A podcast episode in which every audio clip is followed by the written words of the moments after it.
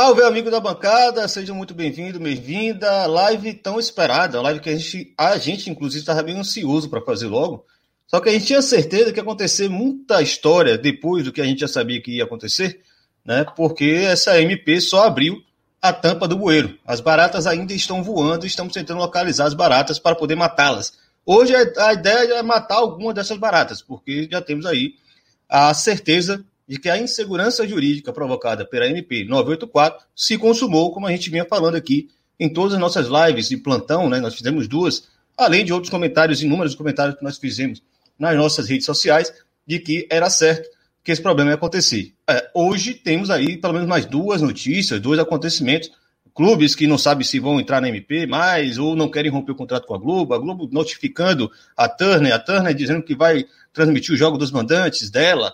Uh, enfim, está dada o caos que alguns, inclusive, pediram, né? alguns até uh, saudaram a ideia de que teremos um caos. Bom, eu não sou especialista nesse tema, gosto de falar de arquibancada, de torcidas, etc. E nós juntamos hoje o Dream Team do Na Bancada para falar sobre o tema dos direitos de transmissão, que tem tudo a ver com isso, mas também falar do mercado do futebol. Né? Qual a grande questão que envolve essa MP? Porque ela é, ao mesmo tempo, interessante nos seus preceitos iniciais, né? por isso os clubes estão muito interessados, ao mesmo tempo que ela, são, ela é extremamente perigosa nos seus efeitos concretos porque nós estamos falando do rompimento de uma série de contratos que estão estabelecidos, e inclusive fazendo menção aqui ao trabalho muito interessante que a máquina do esporte tem feito, né? Uma análise do mercado. Bom, vocês estão felizes com determinados pontos, porém, esse dinheiro pode subir de uma hora para outra, e estamos no meio de uma pandemia. Eu não vou falar nada hoje.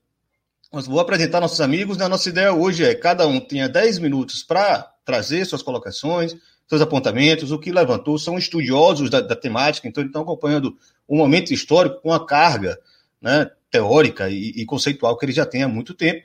Uh, então a gente vai dar 10 minutos para eles falarem, depois a gente vai abrir para o bloco de perguntas. Eu sugiro que vocês estão aí, uh, além de curtir logo o vídeo e inscrever no canal, se você ainda não fez isso, uh, quando for fazer uma pergunta, encaminha para alguém, né, para não ficar em aberto. Ah, a pergunta vai para Anderson, vai para Pisani, vai para Emanuel ou vai para Fernando quero saber disso, disso, disso, disso. Então fica aí a dica, os, as quatro apresentações, depois do bloco só de resposta de pergunta. A ideia de a gente é seguir aí mais ou menos uma hora e meia de transmissão. Lembrando que essa de hoje, extraordinariamente, vai para nossa uh, nosso feed de podcast. Nosso feed é o som das torcidas, nossa casa na Central 3. Ah, nós estamos jogando todas as lives do YouTube para lá com um certo lapso de tempo Uh, então vocês têm agora, hoje, extraordinariamente, vão saber, pode avisar o pessoal que não acompanhou a live ao vivo, na, como vídeo, que vai estar no nosso podcast já para amanhã, no mais tardar, certo? Apresentando sem mais delongas, meus amigos, começando de ordem alfabética, meu amigo Anderson Santos, o catedra do Bairro de Dois, professor da UFAL.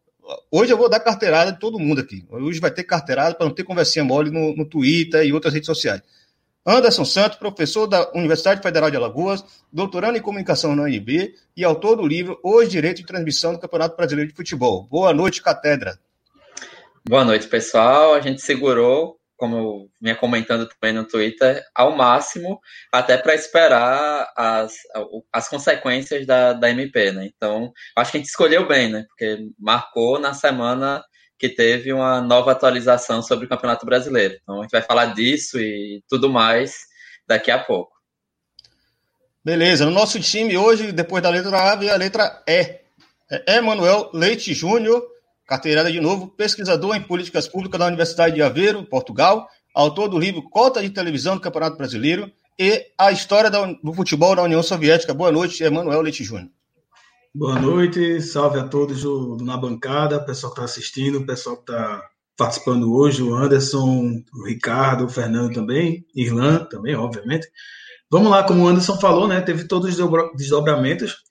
Do ponto de vista jurídico, não tem muito, muito novo, né? É, é meio que repetir aquilo do, da, da live que a gente já tinha feito quando eu comentei os aspectos jurídicos, mas é, é justamente isso, aquilo que a gente tinha comentado naquela outra live, a insegurança jurídica né? A gente pode comentar o que vai acontecer se a MP não for aprovada, se alguém entrar com ação direta de inconstitucionalidade em relação à MP, porque isso pode acontecer, aí o STF vai decidir se o, período em que a MP teve vigência, vai ter validade ou não, os contratos que forem celebrados, a gente até pode abordar um pouco sobre isso, esse aspecto mais jurídico da, da, do embrólio, do caos né, que, que, que, pode ser instalado no futebol brasileiro, que eu acho, minha opinião é que foi feita aposta no caos. Né? Tem, tem pessoas do, no mundo do futebol e da política que estão apostando no caos por interesses políticos e econômicos, e, e é isso, e vamos lá falar aí.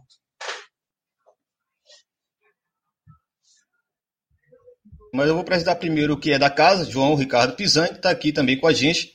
É, gestor esportivo com carreira dedicada ao desenvolvimento de produtos e especialista no recente fenômeno da Multiclub Ownership no futebol. Salve, Pisani. Salve, camaradas na bancada. Essa semana foi bem agitada, a gente viu movimentação dos clubes que já tinham se manifestado, clubes novos falando, soltando um manifesto pelo, em prol da MP, né, entrando nesse, aumentando esse barco que já tinha alguns, é, que já tinha um número considerável de equipes, né, esse que a gente chama de bloco da Turner. A gente vê clubes como o Corinthians que hoje tem é, uma renda considerável ali de, de um parceiro como a Rede Globo indo dentro desse manifesto pela lei do mandante. E então é, é, é um caldeirão que a cada semana, quando, como o Anderson falou, a, a, tem um ingrediente. Agora a gente já começa até a colocar dentro dessa, dessa cenário todo a questão da aprovação é, da MP, o andar, o, o, andar da carruagem ali, se a MP, se a, se a MP vira lei e por aí vai. Então temos capítulos importantes aí para se debater. Show de bola. É, Para fechar aqui, o nosso convidado hoje especial, que vai ficar nessa live e na próxima, que nós vamos aprofundar os temas que a gente vai tratar aqui, né, que é sobre streaming, etc. Fernando Vanier Borges, nosso parceiro que está aí acompanhando na bancada, participou da live sobre o Clube Empresa em Portugal. Ele é pesquisador na Universidade de Coimbra, doutor em Ciência e Comunicação pela Universidade Panteão Assas Paris 2. Eu não sei a pronúncia, mas segue aí. Boa noite, Fernando. Como é que você está? Bem, boa noite, Irlan. É, mais uma vez, obrigado pelo convite. Está aqui muito bem acompanhado com, com os amigos do, desse painel, dessa mesa redonda. É, eu acho que vai ser aqui interessante a gente falar um pouquinho né, do que está agora conhecido como MP do Flamengo. É, o clube tem olhado tanto para Portugal, é, falar aqui do, um pouco do, do, dos exemplos, o que, que, como é que tem se organizado e, e, e, ver como é que é a negociação a, a partir daqui de Portugal, que, que, enfim, pode se espelhar um pouco no que, no que vem a ser esse próximo modelo brasileiro da, da MP. Maravilha.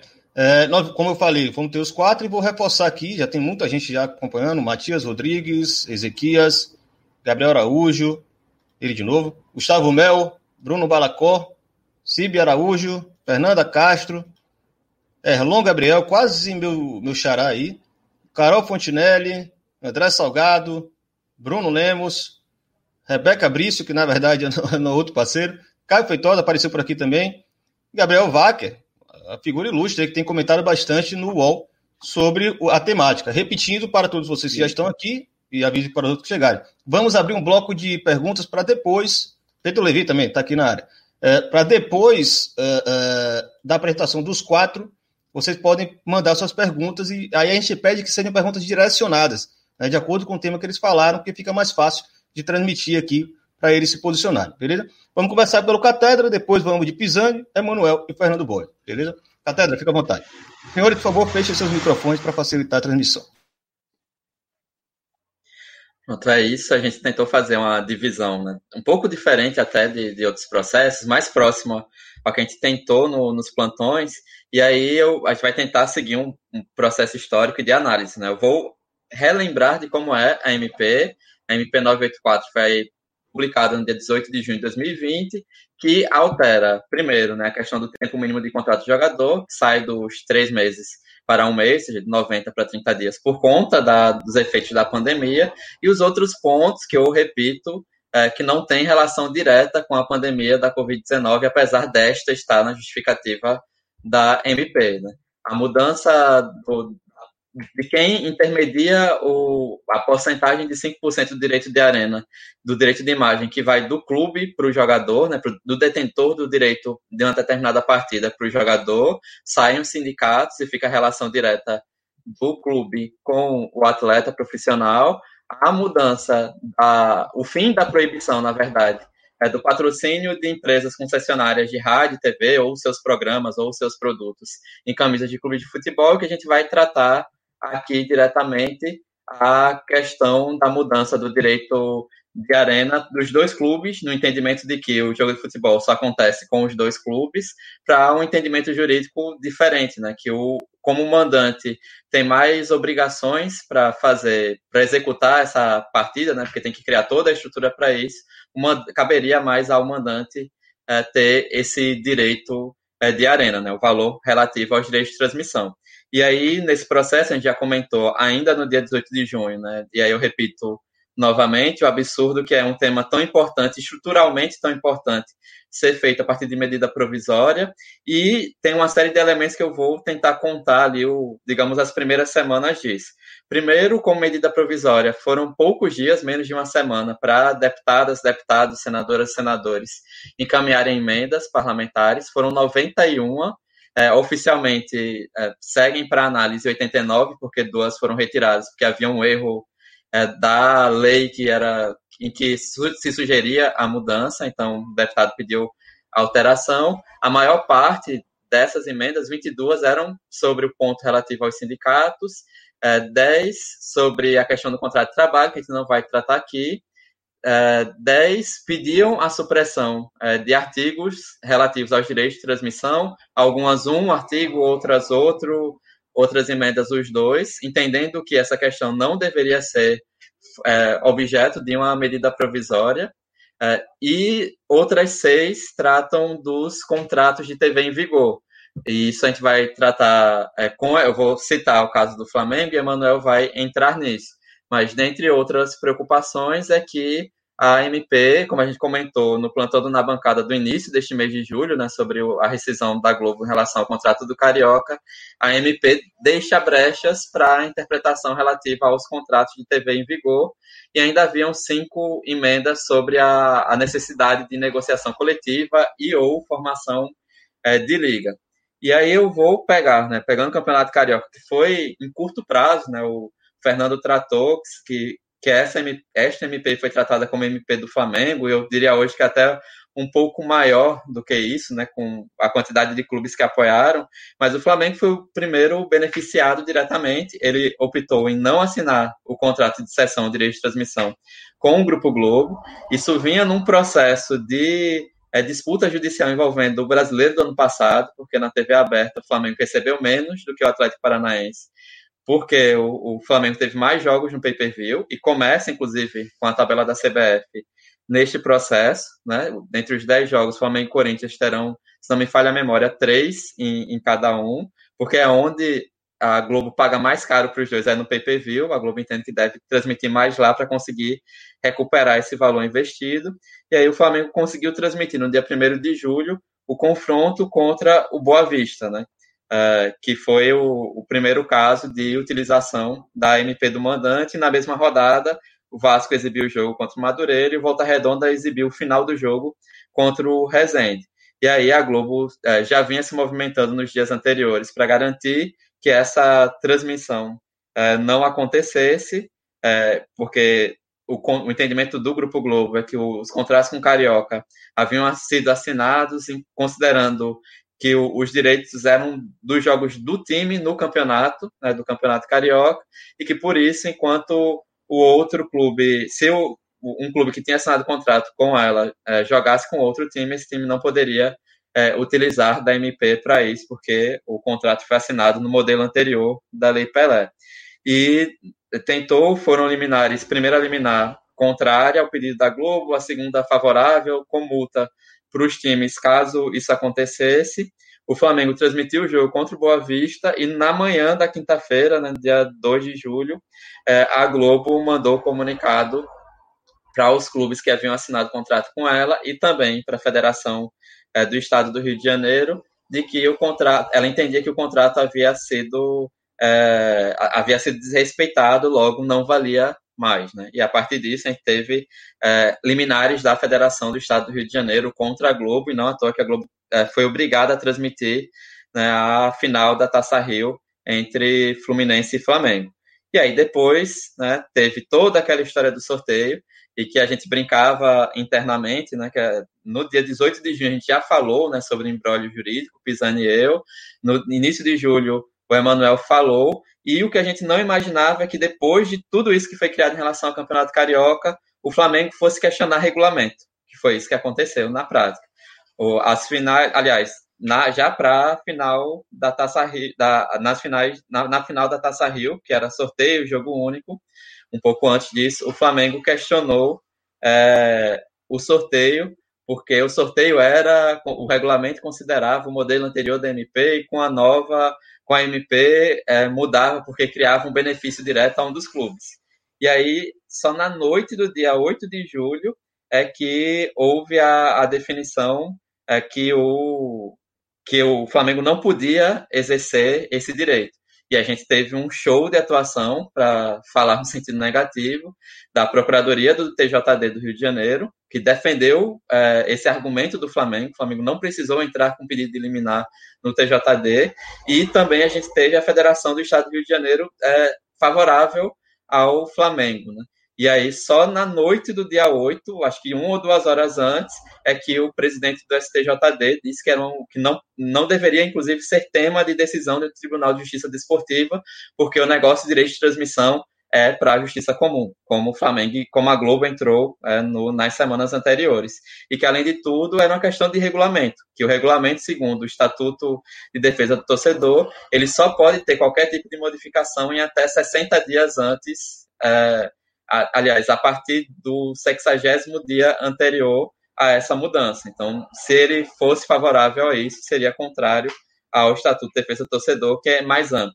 E aí, só corrigindo, né, eu falei que foi Fluminense Flamengo, na verdade, a semifinal da Taça Rio entre Fluminense e Botafogo foi obrigatoriamente por liminar transmitida pelo Grupo Globo, e a partir da final da Taça Rio a gente viu os jogos transmitidos é, pela internet especialmente. Né, o Fluminense teve ainda a piada, né, o Fluminense dizendo que o Flamengo utilizar má, uma suposta má relação do Grupo Globo com o clube deveria ser assunto para a CPMI da, das fake news no Congresso, porque o Fluminense pediu autorização à Globo para fazer a exibição da final da Taça Rio e transmitiu no seu canal no YouTube e que foi a maior audiência é, de um jogo de futebol na história do YouTube aqui no Brasil, né, inclusive, né, de mais pessoas vendo em tempo real, acho que bateu 3,6 milhões. E aí, para os jogos finais do Carioca, a gente vai ter, a gente teve, é, depois, é, como era um mando um de cada, a gente achava que não ia ter tanta disputa, mas a gente foi surpreendido é, ou não com o Flamengo propondo ao longo desse processo novos modelos, mas no final das contas o Flamengo terminou indo para a TV aberta, né? Foi para a transmissão do SBT e o saldo para o clube é, é, aquilo, né? O copo meio cheio, cheguei a twittar isso. O copo meio cheio é que o Flamengo não ia ganhar nada com direito de transmissão e conseguiu ganhar alguma coisa, 500 mil reais no primeiro jogo, um pouco mais do que isso no jogo contra o Volta Redonda na semifinal da Taça Rio e cerca de um milhão e meio é, ou quase isso, um milhão e meio com a, o SBT. Mas ainda assim, se a gente fosse dividir é, o que a Globo pagaria para o Flamengo, que era 25 milhões de reais, se todos ganhassem, né? Porque ficou em 18, porque o Flamengo não topou. É, se todo mundo ganhasse, ganharia 25 milhões. E dividisse por jogo, o Flamengo teria ganhado mais com a Globo no final do que sem ela, ainda que tenha testado outros formatos, outros modelos e tenha se arrependido de alguns outros, né? Então foi esse o cenário imediato da MP do Flamengo, né, digamos assim, o efeito em curto prazo para MP para atender a um, a um clube especificamente em curto prazo durante a pandemia. Cronometricamente, muito bom. Combinamos 10 minutos, você bateu 10 minutos certinho. Pisani, você tem dos 20 minutos de live aí até os 30, pelo menos no tempo que está marcado aí. Fica à vontade também para dar suas ideias. Seguindo na, no embalo do, do, Anderson, a gente viu que os clubes da Turner se, se manifestaram.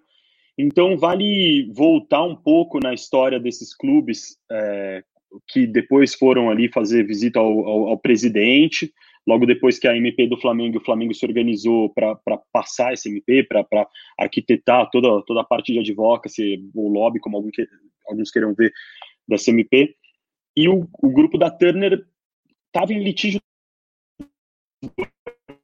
Você já tinha declarações de Belintani, é, do Fortaleza e de alguns e de todos os outros clubes ali por um desinteresse natural da Turner, onde a gente viu um processo ali dentro da TV fechada da própria Rede Globo, como tinha o controle desses clubes dentro da TV aberta, conseguindo minar o produto.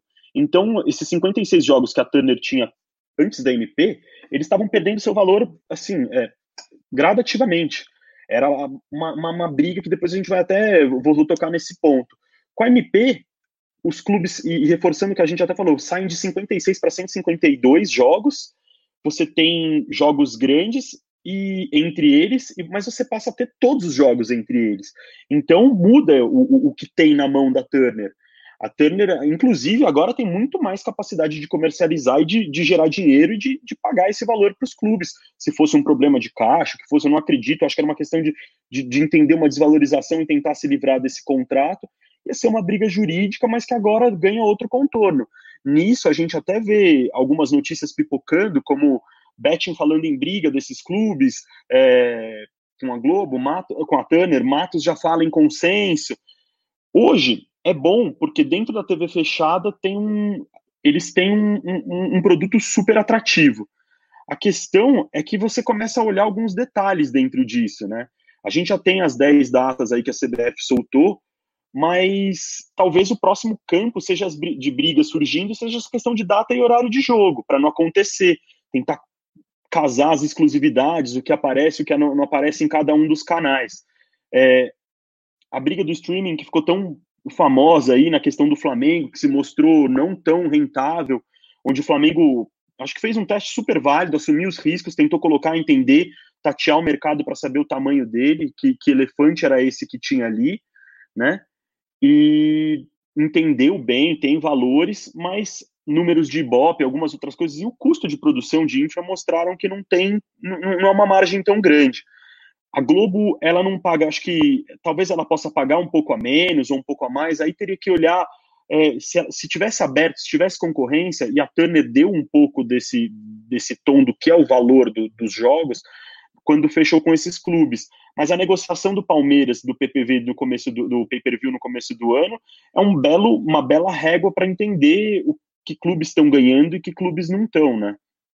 Então, se olhar sobre esse prisma do aumento de jogos da Turner e do que inclusive podem gerar de, de dinheiro agora, é, os clubes estavam em vias de se livrar disso, poder ir para o streaming, poder, caso considerasse fechada, né, porque tem um belo overlapping, você tem alguns serviços, inclusive de TV a cabo, que são oferecidos via internet, e por aí vai. É, outro ponto é, essa questão do, dos clubes que apoiaram, né? Pós-clubes da Turner, a gente vê alguns clubes como Corinthians, que tem um dos contratos mais é, lucrativos aí dessa parceria Globo e, e, direitos de transmissão com os clubes. A gente vê o Red Bull Bragantino, que eu acho que está na, na, outra ponta de todos esses grupos, foi o único que não fechou com ninguém, nem TV aberta, nem TV fechada, nem pay-per-view. É um clube que tem um, um, é, é, é eu, eu chamaria ele de regional. Alguns vão falar que nem identidade tem, mas aí eu deixo para a interpretação de cada um. Mas é um clube que, a, a princípio, não tem nada a perder. Talvez para ele tomar a atitude que o Flamengo tomou seja muito mais lucrativo. Tem uma marca por trás, colocando dinheiro, uma marca que já, já tem um relacionamento com, com em não comprar mídia, em explorar mídias alternativas. É um baita case de, de, de, de mídia espontânea, vamos chamar assim. Então, acho que é, são, são movimentações interessantes para se olhar. Dentro disso, a gente também coloca é, essa questão do mercado, né, de valores, até voltando um pouco, conceito de exclusividade do, do que tem dentro do negócio, né? A, a MP, e complementando um pouco do que o Anderson falou, a, a, a briga toda, e, e, começa ali no Campeonato Carioca, é por essa questão que eu acho que gira em torno de uma palavra-chave, exclusividade. A Globo assinou a exclusividade dos campeonatos. Essa é a palavra que vai definir, acho que, a briga jurídica. Ela não fechou com todos os clubes, ela fechou a exclusividade do Carioca, porque a lei falava que mandante e visitante eram donos. Ela até deixa essa questão do mandante e visitante. Quando o Flamengo passa a ser é, dono do direito, por não ter fechado e pela MP mudar essa lei, eles Então, talvez é uma questão de minúcia de contrato, de olhar e entender exatamente o que esse contrato fala, porque o Flamengo quebra a exclusividade. Então, quando ela fala que não vai recentemente estar é, tá segurando as cotas de pagamento, checando se pode pagar ou não os clubes cariocas, se isso é, derramar para o brasileiro, a gente pode ter um, um rebuliço muito grande. Eu acho difícil. Eu acho que se tivesse um outro comprador no cangote, talvez a gente tivesse uma briga mais veemente a, o Flamengo mostrou, e aí, desculpa bater nessa tecla, mas o Flamengo mostrou que é, o risco e o retorno de se assumir toda essa operação desse jeito tão em cima não está valendo. Ele trouxe um, um, é, uma imagem mais clara do mercado, algo mais positivo, mas ele vai entrar numa briga, por exemplo, para o patrocinador com, a, com quem hoje tem a maior captação, que já se planejou desde é, é, do começo do ano, no mínimo, já vendeu cotas. E isso fica claro na transmissão do SBT. Desdobrando de novo o Carioca, é, televisão costuma dar descontos bem generosos. Os valores que normalmente saem na mídia, depois do filtro, da cota ter sido comprada com antecipação e por aí vai, acabam baixando muito esses valores. Então, vai ser interessante. A outra coisa é, é que, é, primeiro, dentro desse cenário, uma vez resolvida a questão da exclusividade, se isso cair dentro do brasileiro, aí a gente vai ter a, a, a verdadeira briga jurídica, é, entender né, essa briga jurídica. A briga já está acontecendo. E como vai, se vão é, pipocar esses primeiros números de audiência, essas brigas vão começar a surgir por data e horário, é, quem vai jogar o quê. A gente tem Atlético Paranaense e Fortaleza já num primeiro jogo onde não tem transmissão. Acho estranho isso, né? Se você pensar via clubes consenso com a Turner, são dois clubes regionalmente super importantes. Por que deixar isso de lado? Isso é um chute, especulação minha, mas você tem um Atlético Paranaense organizado, uma gestão forte, uma plataforma bacana, já falando em TV, em conteúdo, talvez seja o, o, o consenso dele chegar para Turner negociar, olha, vamos colocar o, o, jogo numa plataforma de streaming, vamos tentar entender se a gente não é TV regional, como fica quando fica numa transmissão aberta da Globo. Então, eu acho que a gente vai ver muita novidade em termos de plataforma e muito e, e, e muita briga aí. Não consigo fugir disso. E eventualmente o, o segundo palpite que eu falaria é indo de, com uma ideia que eu já soltei, que é, eu acho que a Globo paga um valor relativamente justo. Ela vai sempre abrir margem para times que ganham muito e que conseguiu se fechar essa matemática dentro do pay-per-view e dessa composição, né, pay-per-view, TV fechada, TV aberta, para quando eh, nosso colega comenta que ah, jogaram os, os jogos, colocaram os jogos do Flamengo no pay-per-view para exatamente ele ganhar mais. É, isso é uma coisa, isso é uma construção não para. Porque tem reclamação ali.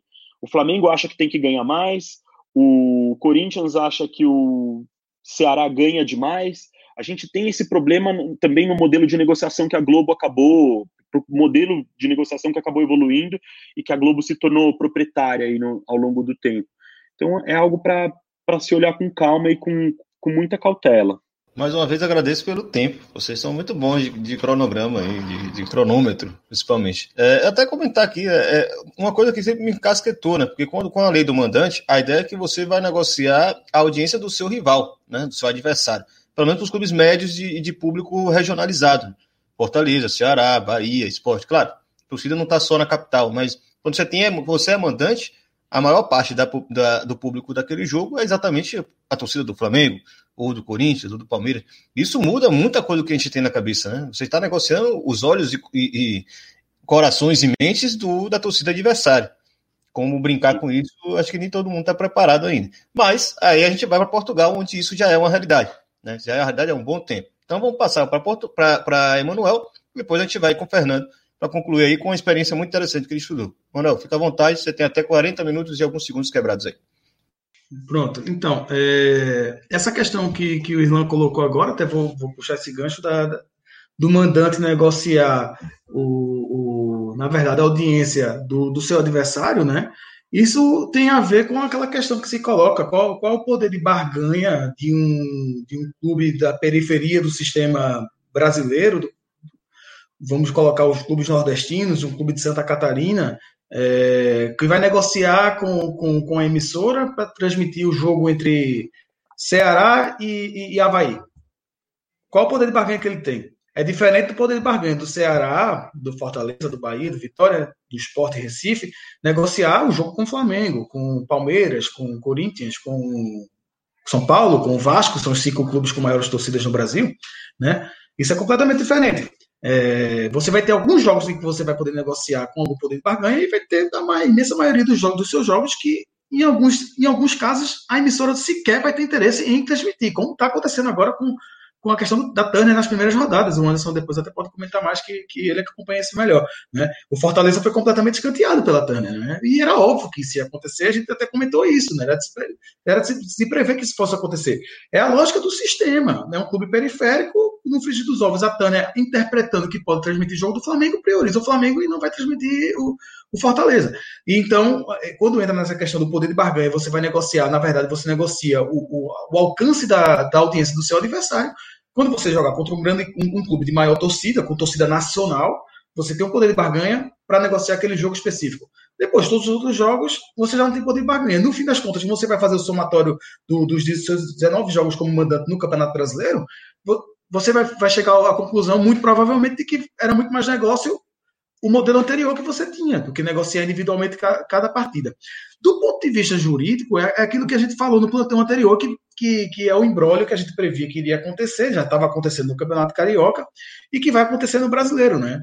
A, a, a Globo mantém a sua interpretação, né?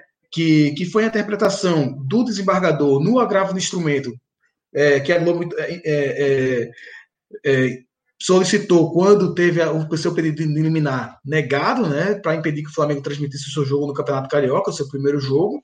É, então a Globo entrou com, com, com pedido de, de, agravo de instrumento e aí o desembargador concedeu à Globo, né, reconhecendo com base naquilo que é, que é a minha interpretação. Existem juristas, inclusive, que interpretam que durante a vigência do, do, do da, da MP, não há, não há problema, porque o clube tem o direito de, de negociar. A minha interpretação é: os contratos que foram celebrados na vigência anterior da Lei Pelé, do artigo 42 que foi alterado pela MP, esses contratos são contratos, são atos jurídicos perfeitos. Eu tenho, a gente vai, mais uma vez, aquela, aquela questão do princípio geral do direito do pacto sunt servanda. Os contratos celebrados de de, de objeto lícito e celebrados na forma da lei são contratos que têm efeito de lei entre as partes e eles têm que ser cumpridos até o seu, até o seu final. É, essa é uma questão muito importante nessa discussão. Essa é interpretação da Globo para questionar, que já está questionando, o fato da Turner aí transmitir jogos de clubes que, com o qual a Globo tem contrato. Ou seja, a Turner está infringindo no, na ótica da Globo, que também a minha interpretação, de acordo com a Constituição, porque vou repetir, não é apenas um princípio geral do direito, é um princípio geral do direito que está consagrado no artigo 5 da Constituição Federal, inciso 36. Artigo 5 da Constituição Federal, mais uma vez, é cláusula pétrea da Constituição. Nenhuma uma proposta de emenda à Constituição pode alterar o que está no artigo 5 é um, é um dos artigos da Constituição que está protegidos Somente uma nova Constituição, somente uma nova Assembleia Constituinte pode alterar o artigo 5 da Constituição. Então, ele está lá celebrado, que são os atos jurídicos perfeitos, como, como eu falei, que foi justamente um dos argumentos do desembargador quando concedeu o agravo de instrumento solicitado pela Globo. Que é justamente isso. E aí ele, vai, ele, ele cita a questão do ato jurídico perfeito e, e, e cita, inclusive, o artigo 187 do, do Código Civil. Quando ele fala que um, da nova regra jurídica evidencia a ideia de abuso e acarreta uma tentativa de burla ao princípio é protetivo do negócio jurídico perfeito e da segurança das relações jurídicas. E aí, como eu falei, vira o caos. Quando você descumpre a norma jurídica que você tem, você tem um ordenamento jurídico, que é para dar uma ordem à sociedade. As relações entre as pessoas e entre as entidades, associações, empresas, seja o que for. No caso dos clubes associações. Você tem as relações jurídicas protegidas pelas normas. A partir do momento que você, você ignora o que existe de legislação, Constituição, uma cláusula pétrea da Constituição, você está rasgando o pacto social. O contrato social está sendo rasgado. Então você entra na barbárie. Você vai entrar na lógica, como eu falei, como eu tenho falado, da lei da selva, que é a lógica, inclusive, quando você tem negociações individuais. Você entra na lei da selva. E qual é a lei da selva? O que é que impera na lei da selva? É a lei do mais forte. O mais forte vai engolir os mais fracos. E é isso que, aconteceu quando houve a implosão do Clube dos 13, porque tudo isso é consequência do quê? Quando nós tivemos as negociações do Clube dos 13, e aí é bom sempre lembrar, é, é, Rede Globo e Clube dos 13 respondiam junto ao CAD por um processo administrativo do CAD por formação de cartel nos contratos que eles assinaram é, entre 97 e 99. Esse foi o caso específico que levou o Clube dos 13 a cumprir o acordo com o CAD e abrir um processo licitatório para negociar os direitos de transmissão do Campeonato Brasileiro, que a Record demonstrou interesse, mas no fim quem ganhou foi a Rede TV, porque a Record, quando viu que a Globo nos bastidores já tinha se movimentado para negociar individualmente com os clubes e ia haver a implosão do Clube dos 13, a Record saiu no, apresentou uma oferta baixa e o, a Rede TV que foi que apresentou a melhor oferta. E aí a Rede TV ganhou sem ganhar. Né? Então, a partir desse momento, o Brasil deixou de, deixou de ter uma, uma, negociação coletiva feita pelo Clube dos 13 com todos os defeitos do, que o Clube dos 13 tinha, né? e passou a ter negociação individual. Ou seja, já, nós já tínhamos um abismo no futebol brasileiro, porque o Clube dos 13 tinha um sistema de casta interno, e esse sistema de caixa tinha Flamengo, é, São Paulo, Corinthians na, na, no primeiro escalão, né? E depois ia descendo, e, e, e depois chegava justamente embaixo dos clubes da periferia, né? Esporte, Vitória, Bahia, Curitiba, Guarani, Atlético Paranaense, é, Portuguesa, Goiás, esses eram os clubes da, da, da última casta do, do Clube dos 13, que recebiam menos, né?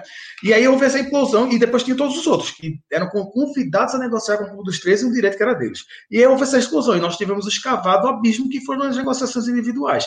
E agora que nós temos diante do, de, de nós, nessa situação da MP, enquanto a MP estiver vigindo, é o caos, é? E a possibilidade de, de, de escavar ainda mais esse abismo, né? Em vez de a gente ter um, um, uma lógica de solidariedade no futebol brasileiro, né, de coletivo, de pensar no coletivo, porque aí a gente entra na questão do, próprio liberalismo, né, da ideia de por que, que os, os, as competições no mercado do, dos esportes dos Estados Unidos, da América do Norte, que também inclui franquias canadenses, né, da América do Norte, por que, que as negociações são coletivas e a divisão são, são igualitárias? Porque eles pensam no mercado, é lógica de mercado, porque o mercado do, do desportivo é diferente de um mercado, de um mercado comum.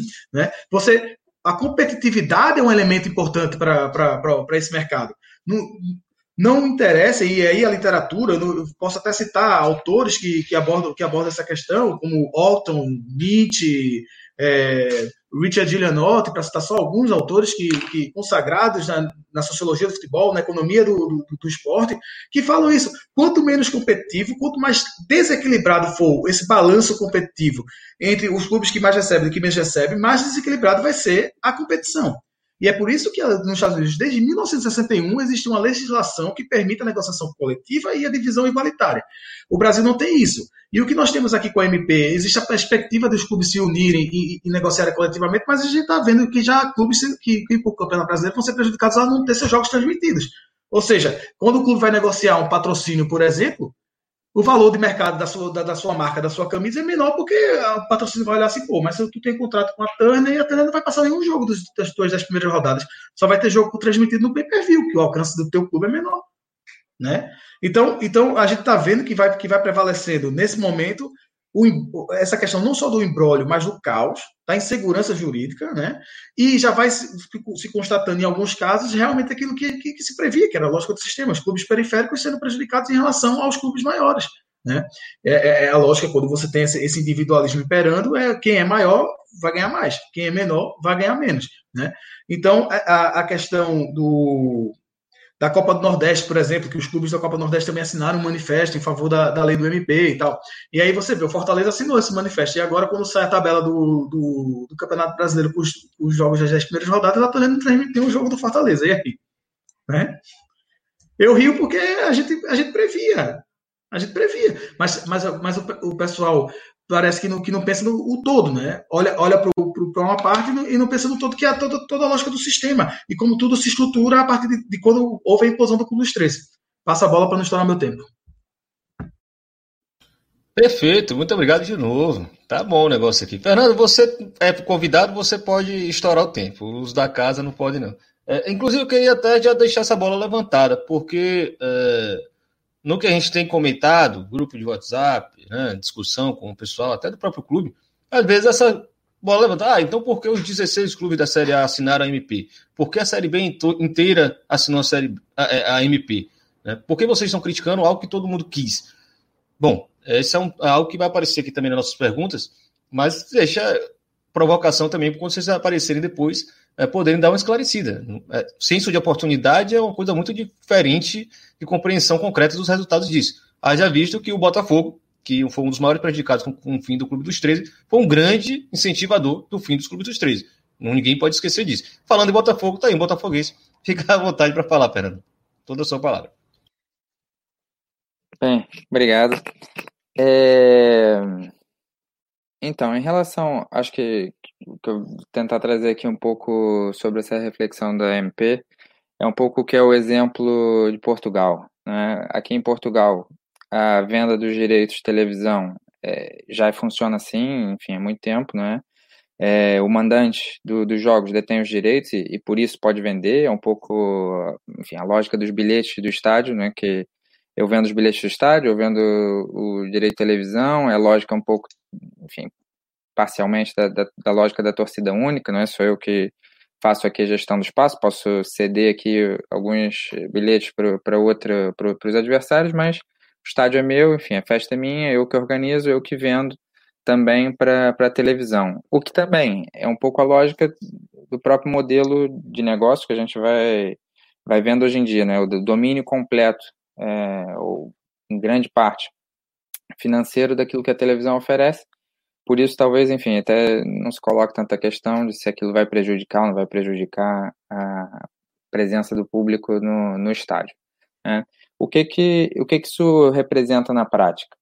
que hum, os clubes, né, como cada um faz o seu faz a sua negociação quando, quando se vende os seus direitos, cada um pode vender para emissoras diferentes, para empresas diferentes, cada um pode ter contratos com durações diferentes e valores é, diferentes, né?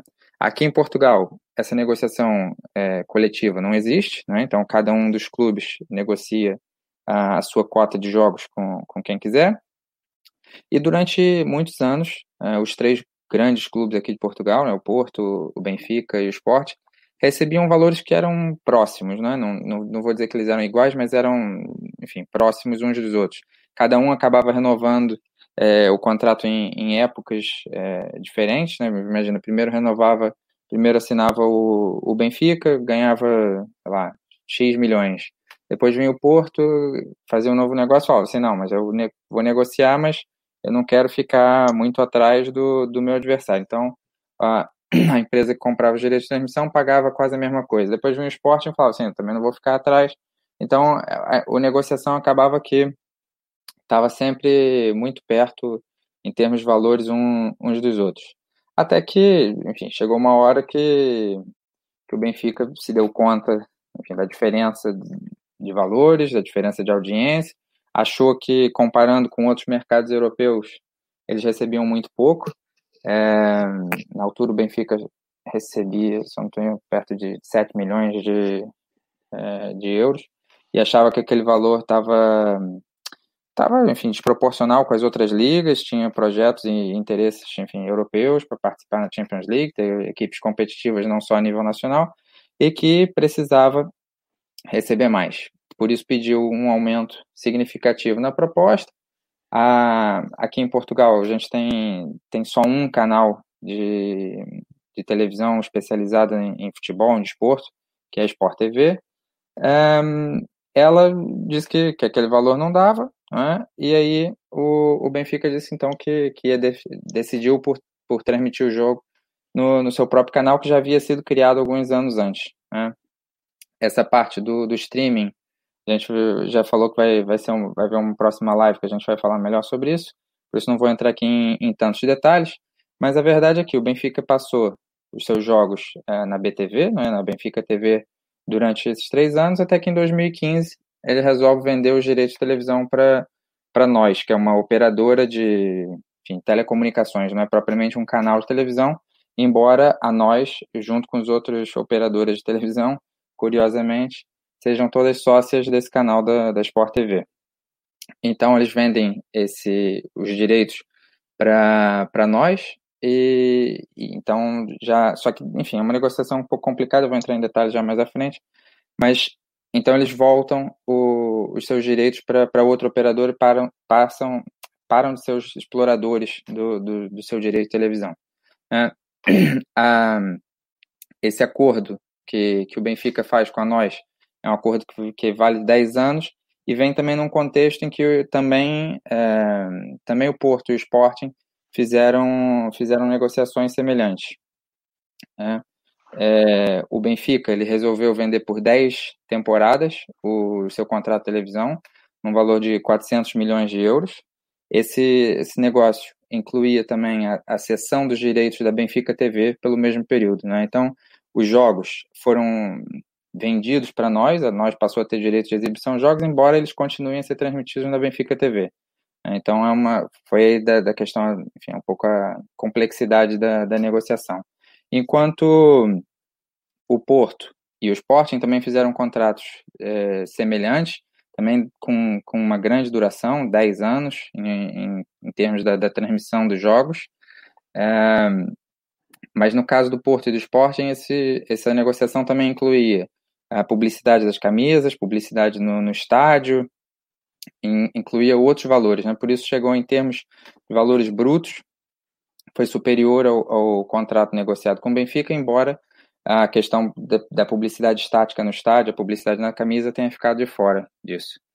Um, então, só para ter aqui um, um, panorama, né, mostrar um pouco o que são os valores. Né? O Benfica, então, é, negociou por, enfim, em média 40 milhões, é, 40 milhões de euros por, por temporada o, os valores com, com a televisão.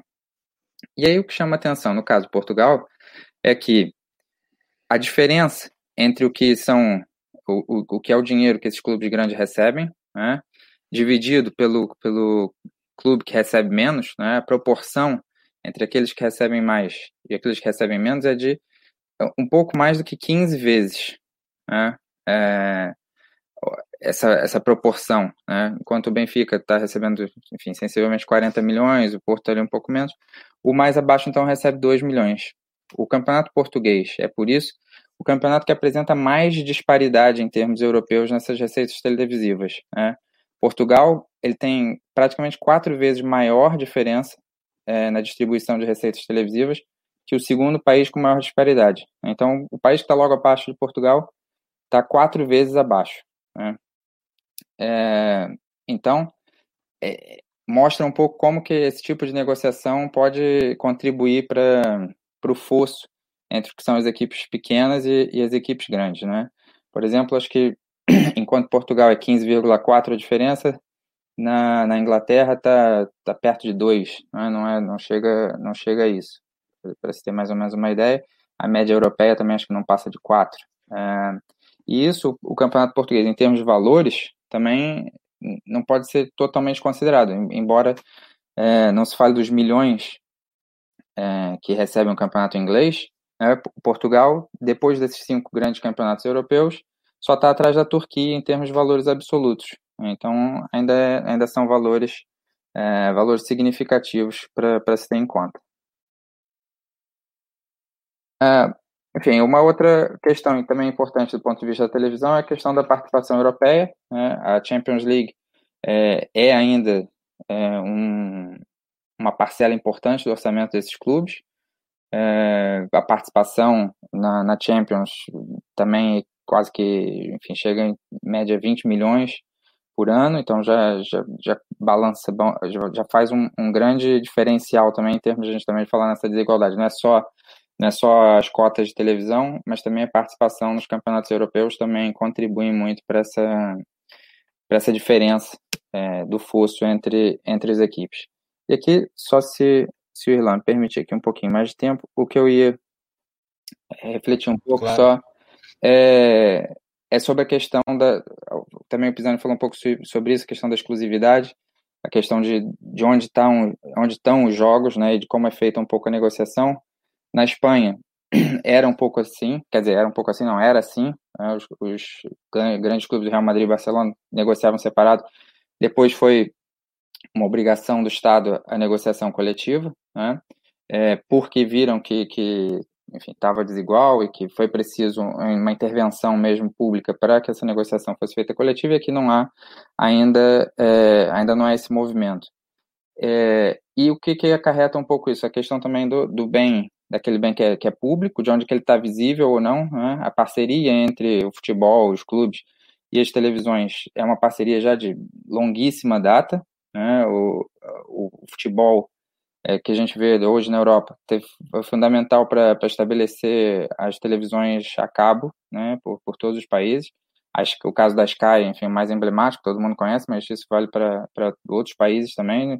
Como serviço de, como o futebol, como a exclusividade do futebol foi algo que, que, que movimentou o negócio e que criou é, as condições para que as pessoas fizessem assinatura da, da televisão, que não acontece bem um pouco no, no Brasil, a gente pode falar depois um pouco mais sobre isso, as diferenças do, do mercado televisivo brasileiro, que é diferente.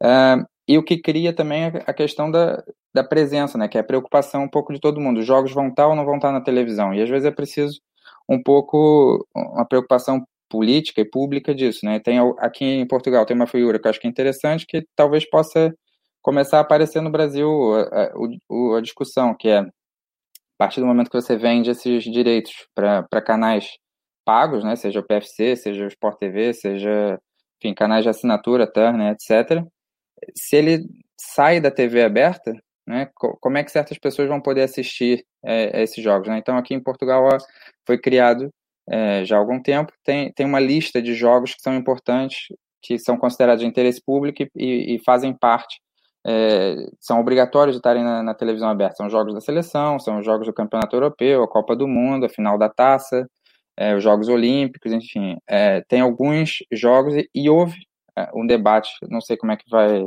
como é que vai avançar, há a proposta para que pelo menos um jogo de um dos cinco primeiros do, do Campeonato Português esteja disponível em TV aberta. Mas isso eu tenho algumas reticências que, que isso vai mesmo à frente. Mas fica aqui algumas questões que, que a gente pode pode falar mais, mais à frente. Você está ouvindo mais um Som das Torcidas na Bancada, um podcast em defesa da cultura torcedora, dos clubes e dos estádios. Responda a nossa pesquisa e nos ajude a entregar um programa cada vez melhor. Acesse www.nabancada.online/pesquisa. Não esqueça também de nos acompanhar mais de perto no dia a dia através do Twitter, arroba na bancada underline, e da linha de transmissão no WhatsApp, enviando uma mensagem para 21 98080 9683. Maravilha. É, curioso isso, né? Porque interesse público, o futebol tem em todas as formas, né? Se você selecionar qual jogo tem interesse público, é meio que um paliativo diante de uma situação muito controversa. É, nós temos muitas perguntas, então eu fechei os blocos de perguntas, senão a gente não vai acabar nunca. Até teve um participante aqui que falou que a gente tem cinco horas de live, porque realmente tem conteúdo, tem cancha para a gente falar sobre cinco horas, sobre isso por cinco horas, sem dúvida, ainda mais com quatro pessoas que entendem muito o tema. Emanuel quer dar uma, uma pequena a parte aí uma pequena parte sobre o que o Fernando falou, e aí eu abro a, a sequência do bloco aí de perguntas para cada um de vocês. Manuel. Na verdade, é só para fazer um, acrescentar o que o Fernando falou, dessa questão do interesse público, que o presidente da Liga Portuguesa, agora nesse, nessa volta do futebol é, em meio à pandemia, né, é, como o Fernando falou, o Campeonato Português só passa em TV fechada, Sport TV, ou, ou Benfica TV, que são TV fechada, não tem jogo em TV aberta, é, a tradição em Portugal, muita gente aí é o café assistir ao jogo, né? Porque não tem condições de pagar. O, o, o pacote da Sport TV custa quase o mesmo valor do pacote básico da, da, da, televisão a cabo portuguesa, que é TV a cabo, internet e telefone fixo, é quase o mesmo valor só do pacote da Sport TV. Então as pessoas vão ao café assistir aos jogos do, dos seus clubes ou ver os outros jogos. Então, para evitar aglomeração em lugares públicos por conta da pandemia, apesar de Portugal já estar tá vivendo um desconfinamento, mas a aglomeração é só 20 pessoas, e em alguns lugares em Lisboa só 10, porque lá ainda está tendo surto maior, o presidente da, Liga Portuguesa propôs ao governo e ao presidente da República que, que eles, como governo e presidente da República, intercedessem junto às empresas de televisão para que autorizassem pelo menos um jogo por rodada ser transmitido na TV aberta. O que aconteceu? O Benfica, porque tem a Benfica TV, se articulou com outros clubes e tentou derrubar, em meio à pandemia, o presidente da Liga Portuguesa. Né? Isso aconteceu, que é uma coisa extremamente egoísta, né? se você for pensar. Mas os três grandes clubes portugueses são muito egoístas, como o Fernando falou. Cada um negociava o seu contrato, ah, ele está ganhando tanto, eu quero ganhar tanto, e se esqueciam e se ignoram completamente todos os outros clubes do futebol português. Os três grandes clubes portugueses têm essa lógica muito predatória do, do, dos grandes, é, negociação individual, lei da selva predatória. Vou comer os outros e não quero saber do, de nada. E aí o que a gente tem é esse resultado desse campeonato completamente desequilibrado e que o Sporting sequer consegue competir com o Porto e Benfica. É, e, e, o que cabe aos outros clubes menores, por mais que tenham torcida e quadro social, é negociar bem os valores dos jogos contra os três grandes, né? Porque é isso que acaba, porque ninguém quer comprar um, sei lá, um Deportivo Aves contra um, sei lá, outro clube pequeno que você tem aí em mente, um Estoril. Aves contra Tondela. Aves contra Tondela. Quem vai querer? Enfim, é isso que vocês estão querendo aí abrir a precedente para o Brasil. Vamos às perguntas. Temos aqui 11 perguntas. Né? A participação está boa aqui para ter, ter uma ideia do apelo desse nosso programa. Então, cada uma desse endereçado, eu peço que vocês sejam bem objetivos, né, para que todo mundo tenha a chance de ter sua pergunta contemplada. Primeiríssima, nosso querido Caio Feitosa, nosso parceiro do Náutico, é, para o Catedra, né, Anderson Santos. Na ótica do futebol periférico, em especial no Nordeste, o que os clubes têm a ganhar com essa nova MP? O CEPEBA, que é um termo bem do Baião de Dois, uma categoria nativa do Baião de Dois, está aprovando a medida superestimando o seu próprio tamanho. CEPEBA é Ceará, Pernambuco e Bahia, a elite do futebol nordestino, que tem um comportamento predatório como todos os outros países têm nos seus clubes principais. Anderson, fica à vontade. Então, sendo rápido, né? Ontem eu estava conversando com o pessoal do podcast Glória e Tradição, né? Da torcida, torcedores e torcedoras do, do Fortaleza sobre isso. Que havia um processo, inclusive, é, primeiro o Belintani no Bahia, a torcida do Bahia, é, ao menos as, as, que, os comentários que chegam até a gente defendendo o que o Belintani defende, ele já defendia o modelo de direito do mandante é, já em entrevistas do ano passado e tal. O Fortaleza também é, tratando disso e fazendo aquilo que foi uma das contradições mais curiosas, né, provavelmente causada por programação de tweet, que foi soltar a imagem da Turner, né, e eu vi que um, um dos, das pessoas que nos assistem agora comentou sobre se a Turner teria direito ou não, então, por alguns clubes a, a Turner teria direito, porque o Fortaleza tweetou, minutos depois de sair a, a tabela é, das dez primeiras rodadas do Campeonato Brasileiro de Série A, tweetou que a, o TNT poderia transmitir quase que o, o triplo de jogos em relação ao modelo pré-MP, né? Então, alguns clubes já contavam com isso. E aí, qual o, o que a gente vê como problema? Primeiro, eu já falava isso no Baião de Dois, já que foi citado no podcast, que nada impedia que a Liga do Nordeste atuasse para além do, da organização e da realização do campeonato regional, né? Que é um campeonato de nicho, mas é um dos principais campeonatos do início de ano do, do Brasil. E, inclusive, eu defendia que deve, deveria negociar, é, já que a quantidade de jogos delimitada seria menor, né? Porque só os confrontos entre nordestinos, mas poderia negociar séries A, B, C e D e tentar fazer um, um pacotão, colocar, em vez de fechar o pay-per-view com o Premier nas séries A e B, ou com a, é, ou a Dazun, no caso da série C, é, utilizaria a Live FC para transmitir esse pacote de jogos. Seria uma forma de, inclusive, a plataforma andar para além disso. Agora tem realmente mais jogos para negociar é, em microblocos. E aí, o, o qual é o, o, nosso ponto aqui, né? Acredito que de todos nós estamos participando da live. É que é, é, é a questão do poder de barganha. É, se atualmente na Série A, né, são times Ceará, Pernambuco e Bahia. Mas se os times de, do Rio Grande do Sul e de Minas Gerais se juntarem, por exemplo, o Rio Grande do Sul, que tem é, mais torcida para além da capital, ainda que Recife tem um pouco mais é, no interior também, que não é necessariamente o caso do, dos times de Fortaleza, né, de Ceará e Fortaleza, isso você já cria um outro bloco que talvez possa negociar melhor, inclusive porque a, estão em cidades com maior número de pessoas, né? Então, de ser algo proporcional, quantidade de torcedor, tem um maior poder de barganha. Entra também em outras questões. É, uma, alguém citou também é, nas, na, nos comentários, que a Record, em 2010, em 2011, ofereceu só para Corinthians e Flamengo no modelo antigo, ou seja, para transmitir dois jogos, 100 milhões de reais para cada um. Né? Anunciou a proposta pública. Então imagina só, a gente que fala tanto da, da importância, eu falo, né, da importância do rádio nacionalizado, mas todo mundo fala da importância da TV nacionalizada, que mostra jogos do Carioca no final de semana.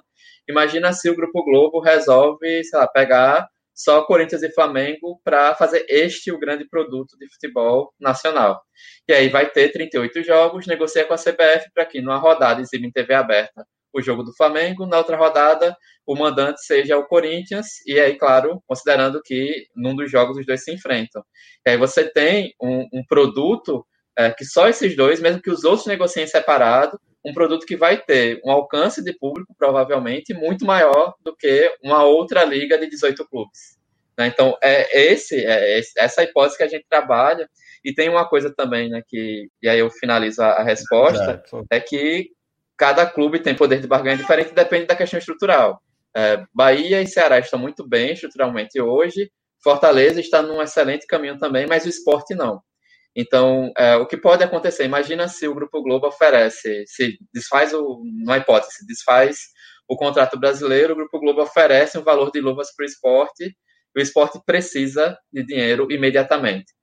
O esporte vai negociar em grupo, é, podendo ganhar em médio prazo um pouco mais, ou vai furar esse, esse bloco. Foi essa a estratégia que o Grupo Globo utilizou nos contratos vigentes a partir de 2012, né? Sabe? Negociação individual, eu vou gastar muito mais, mas eu barganho mais a partir daí. E aí, no poder de barganha, a gente tem peso de tamanho de torcida, peso da cidade e peso da estrutura econômica do momento de cada clube. O desespero do clube com quem você está negociando. Isso é negociação, né? Vocês estão achando que vai ter um mar de rosas Capitalismo. e vai ter todo mundo pagando o que vale cada coisa. É, é a maior inocência possível nesse tema. Obrigado, Catedra. Vamos para a segunda. Erlon Gabriel, meu quase xará, não definiu. Eu, falei, eu achei que essa é uma pergunta boa para Fernando Borges. A Globo seria beneficiada com a SMP após o fim da vigência dos contratos? Pergunto isso porque ela é o maior player. Né? Numa nova estrutura, ela também continuaria sendo o maior player. Né? O que, é que vai ser disso, Fernando? Considerando a experiência aí em Portugal. Tá, Microfone. mudou. Eu acho que, que a Globo, assim, tirando a questão que, que se coloca, ou que se tenta colocar agora, a Globo sofreu com, com o Flamengo, Flamengo contra a Globo, enfim, acho que é uma má, uma má visão das coisas, né? Que eu falei um pouco antes, televisão e, e, os meios de comunicação são, são parceiros de clubes de futebol, não tem como fugir dessa parceria, uma simbiose que, que é fundamental para todo mundo, né? Você é, consegue exibição, consegue visibilidade através dos meios de comunicação, ah, os meios de comunicação conseguem audiência, que, que é fundamental, e, e, é uma coisa que, que eu acho que, enfim, são, são parceiros, né? Por mais que possa haver ali desavenças, que faz parte do, do enfim, processo de negociação, são, são um em carne um com o outro, né? Então, a Globo, a tendência é que sempre, sempre vai se, se beneficiar, porque que é o principal player, né? É o principal é, é, o principal enfim, principal jogador ali do, do, terreno. Outra coisa que a Globo pode, pode fazer que, que vai ser benéfico é que a partir do momento que se, se faz uma nova negociação, e eu acho que isso já está um pouco é, já está um pouco se vendo no mercado, até pela, pela movimentação dos clubes, e é um pouco o que acontece aqui na Europa, é que você é, é fatiar todo o produto. Né? Antes você tinha a Globo que, que comprava tudo, né? comprava tudo para exibir. Né? Eu compro o jogo, eu compro cinco jogos no mesmo horário, porque eu vou passar um para Rio Grande do Sul ou região sul, vou passar outro para o Rio, vou passar outro para São Paulo, vou passar outro para para Bahia, vou, enfim, cada ela passa tudo domingo quatro da tarde, ela tem quatro jogos, quatro não, tem cinco jogos, passa todos no, no mesmo horário. O que a Globo pode fazer, pelo tamanho que tem enquanto empresa, pela variedade que tem em termos de, de canais, e, e, que os clubes também talvez comecem a ver isso como interessante, é fatiar o mercado, que é o que acontece, por exemplo, já na, Inglaterra. Você tem nenhum jogo praticamente começa ao mesmo tempo. Você tem um jogo para para todos os horários, né? Você, você, pode ter um jogo que vai ser para Globo, TV aberta, que vai chamar atenção para muita gente, porque o mercado vai responder a isso. Você vai ter um jogo que é para o canal, canal especializado do Sport TV, você vai ter um jogo que vai ser transmitido no ge.com, você vai ter um jogo que vai ser do PFC, enfim, vai, o próprio mercado vai ter que se organizar, mas a estrutura que a Globo tem, a tendência é que seja sempre ela beneficiada, até pela história, toda a parceria que tem, todas as pessoas estão acostumadas, o, patrocinador está acostumado, a audiência está acostumada, os clubes estão acostumados. Tendência é sempre que, enfim, que, que o peixe grande saia beneficiado, né? Perfeito. Muito obrigado. É, a próxima já é Diogo Xavier. Essa pergunta também não foi endereçada a ninguém. Eu já pensei que ela tem mais a ver com a fala de Pisani. Ele também vai aproveitar e complementar falando, é, a pergunta anterior, que ele queria fazer uma parte. É, queria ouvir um pouco sobre o prejuízo de não fechar com a Globo, para além do valor pago pela transmissão. Os clubes alegaram isso ao não fechar com a Record na época do Clube dos 13. É, Pisani, fica à vontade.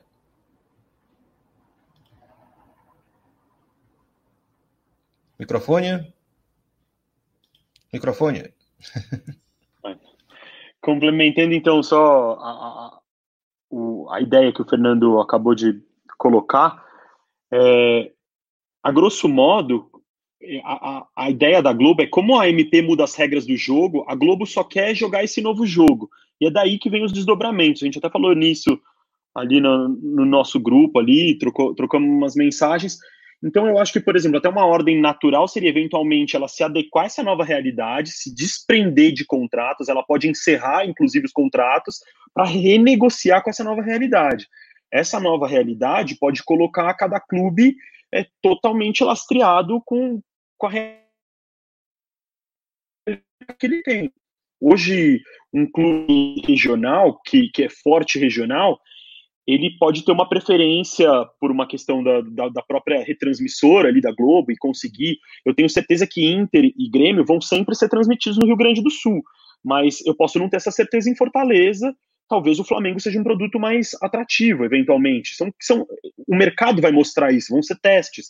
Eventualmente, até por uma questão de jogo melhor. Você pega o Flamengo numa fase melhor, com um jogo valendo mais, isso pode valer mais. Então, a MP, ela favorece todo mundo, na verdade é, ela cria, antes ela dava uma, uma, uma ideia para de, de, bloco, onde vamos fazer um paralelo ali com, com a questão do, do salary cap, das ligas americanas. A Globo ela era obrigada a comprar os melhores jogadores e os piores jogadores e tinha um teto que é o mercado fala, são os patrocinadores, o quanto ela consegue arrecadar, e tinha que compor ali dentro desse dinheiro. Agora ela se livra, ela pode se livrar dos jogadores ruins ou dos times menores, é, dos times mais regionais e se concentrar, como a gente já colocou aqui.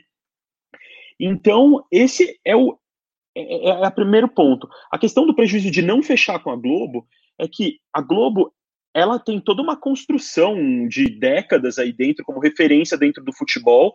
Ela hoje, se você olhar o Ibope, que é o que mede o valor, é, os valores negociados, é, é o que escora qualquer valor negociado dentro da TV, a Globo hoje tem o dobro de audiência, e aí vamos usar alguns termos do mercado de market share, ela tem o dobro de share que o segundo e o terceiro colocado, que são a Record ela, ela domina. Então, ela canaliza todo o dinheiro de publicidade e o resto é alocado entre essas. A briga, é, parte da briga política que se existe aí, quando você vê também é, tirando esse dinheiro, seja de verba publicitária do governo ou verba do mercado, é tentar jogar esses canais um pouco para cima, são parceiros políticos ali dentro dessa composição. A Globo hoje, é, ela se você pegar e entrar ali na, na, página do Ibope e puxar o último, você vai ver a discrepância que, que tem entre isso. Ficou muito claro durante o jogo do Flamengo. Olha as médias da semana, semanais, entre Jornal Nacional, que talvez é a maior média histórica hoje de Ibope, é, novela, e quanto foi o jogo do Flamengo na, nas 15 praças, que é como se mede, né, as 15 grandes praças hoje. Então, assim, é, não fechar com a Record significa que a Record tem uma capacidade de gerar mais dinheiro. As Olimpíadas foram um exemplo clássico disso. Ela tirou da Globo, negociou o mesmo produto que a Globo com uma capacidade de arrecadação muito menor. Ela não conseguiu transformar no produto que a Globo tinha. Tem, você tem que. Aí é uma mentalidade que já está ficando defasada. Mas composição, que programa entrega.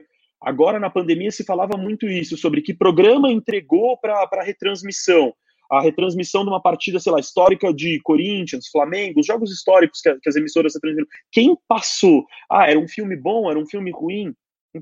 Ah, mas então a MP ela é boa para assim, acho que para as regras do jogo, ela traz um elemento crucial que você vai ver em todas as ligas europeias, em todas as ligas grandes. Ela traz a ideia do, do mandante ser dono do jogo. O problema, e isso também funciona para quem vai comprar, para quem tem que comprar, não ter que comprar todo mundo e pagar um valor que às vezes não queria, né? E isso, então, é, ela é boa para todo mundo. O problema é o, é o modo como ela está sendo feita, isso é, na minha opinião, ali. E o, o, impacto que ela vai ter nos outros clubes. A Liga é, deveria só, ter vindo antes. Não queria te atrapalhar, não, é porque isso tem um quê com a pergunta que vem na ah, sequência ah, então... e já era para você também. É, não, tem, é para você também. Ah. É Gabriel Araújo. Né? Muito dizem que a MP é o primeiro passo para a criação de uma liga. Entende que a união dos clubes hoje é uma utopia e que essa união só será possível por meio da MP, que construirá de forma mais natural blocos de clubes e posteriormente uma liga. Porque esse processo natural de junção dos clubes não ocorreu em outros países como a Espanha. Isso também não aconteceria aqui, né, dentro dessa nova lógica? eu acho que os, Portugal é um exemplo de que bloco vai se formar. Tem um bloco de clubes pequenos hoje que, li, que negociam com a nós e os meus colegas me corrijam. Aí, mas os clubes menores, intermediários, eles fecharam um bloco para negociar as partidas dele, individualmente, mas sabendo que o que eles têm é isso. O... Pisani, só, só para complementar, são dois blocos, né? Teve uns clubes que fecharam com nós, outros clubes pequenos fecharam com a Mel, que são os duas principais concorrentes aí no mercado. Isso, perfeito. Então tem mais um, um, bloco assim, que ele é simbólico, ele é pela necessidade e não pela organização, também organização, mas não por uma, porque eles falaram, nossa, a gente vai bater de frente com, com a grana de Benfica e, e Porto e Esporte. Mas então, para voltar um pouco na pergunta, é, a gente é, essa questão do grupo, ela, é, ela, ela, é muito complicada. Um momento que isso ficaria latente era se tivesse um novo entrante no mercado. Tem um novo entrante no mercado? Tem alguém querendo? A gente tem uma mudança de cenário com streaming. A gente até vai dividir um pouco esse tema hoje para não entrar tanto no streaming, mas é, a gente já teve com a Turner. Formou-se blocos? Formou-se um bloco que não foi para lá. Os outros clubes escutaram as propostas? Escutaram. Mas eu acho que a questão do bloco, ela ou a liga cede os direitos, e a gente falou isso até numa, numa outra live aqui, ou os clubes de forma organizada cedem os direitos para alguém que vai sentar e negociar, já fazem isso de antemão, e aí lavam as mãos e deixam esse negociador defendendo, assina a procuração, entrega para esse seu procurador, que vai ter de, dos 20 clubes ou 40, ou como se quiser compor a liga, o ecossistema do futebol, e ele vai lá e negocia com um player, com dois players, com três, todas as ligas fazem isso. Todas as ligas Mas na Europa fazem isso. Tem um quê de autoestima demais dos clubes brasileiros, não? Porque tá todo mundo querendo fazer streaming próprio, né? Imagina negociar direito de transmissão bem. Eu não, eu, não, eu não tenho coragem de chamar de oportunismo, mas eu acho que assim, clubes que estão bem financeiramente, e o exemplo do esporte e, e Bahia e, os, e, outros clubes nordestinos é, é muito claro. Um clube que está bem financeiramente vai poder fazer igual o Palmeiras fez no final do ano e negociar um, negociar um valor melhor. Ele tem um poder de barganha. Mas lembrando que a TV ainda é quase um terço, 40%, 50% do fluxo de entrada de muitos clubes no Brasil. Então, esse poder é relativo, você precisa estar ultra organizado as contas de casa.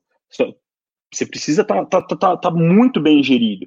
Ou ter uma, uma válvula de escape caso o seu plano não dê certo. Você pode querer e botar, desculpa o termo, mas botar o pau na mesa e falar: não vou transmitir. O Red Bull tem margem para isso contrato de TV ele ainda não teve o, o, gostinho, né? E é só olhar os números do Bragantino, né? É, subiu ano e passado tu... sem cota, né? É, exato.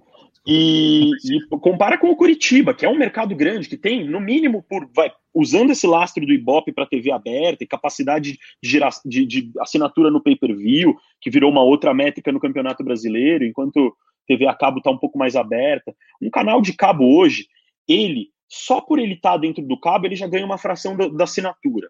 Ele já, ele, ele, ele já ele, ele calcula o budget dele ali. Então, para ele ter gordura para comprar um clube de futebol, ele não depende do Ibope. Ele depende do número de assinantes que tem dentro do cabo. Então, você vai trazendo esses elementos. Eu queria só complementar com uma coisa. Tem, uma, tem um conceito que surgiu de superclube. A gente viu a evolução dos clubes aí e como o impacto da TV reorganizou o cenário sul-americano, por exemplo, com o Uruguai mingando. Isso tudo é Ibope, isso tudo é capacidade de mercado. E esses superclubes, a minha opinião é, é que tem alguns clubes que querem desgarrar. A gente ia ter um campeonato mundial de clubes que ia ficar muito flagrante, como já tem ficado nas finais de mundial, esse descaso entre América do Sul e Europa.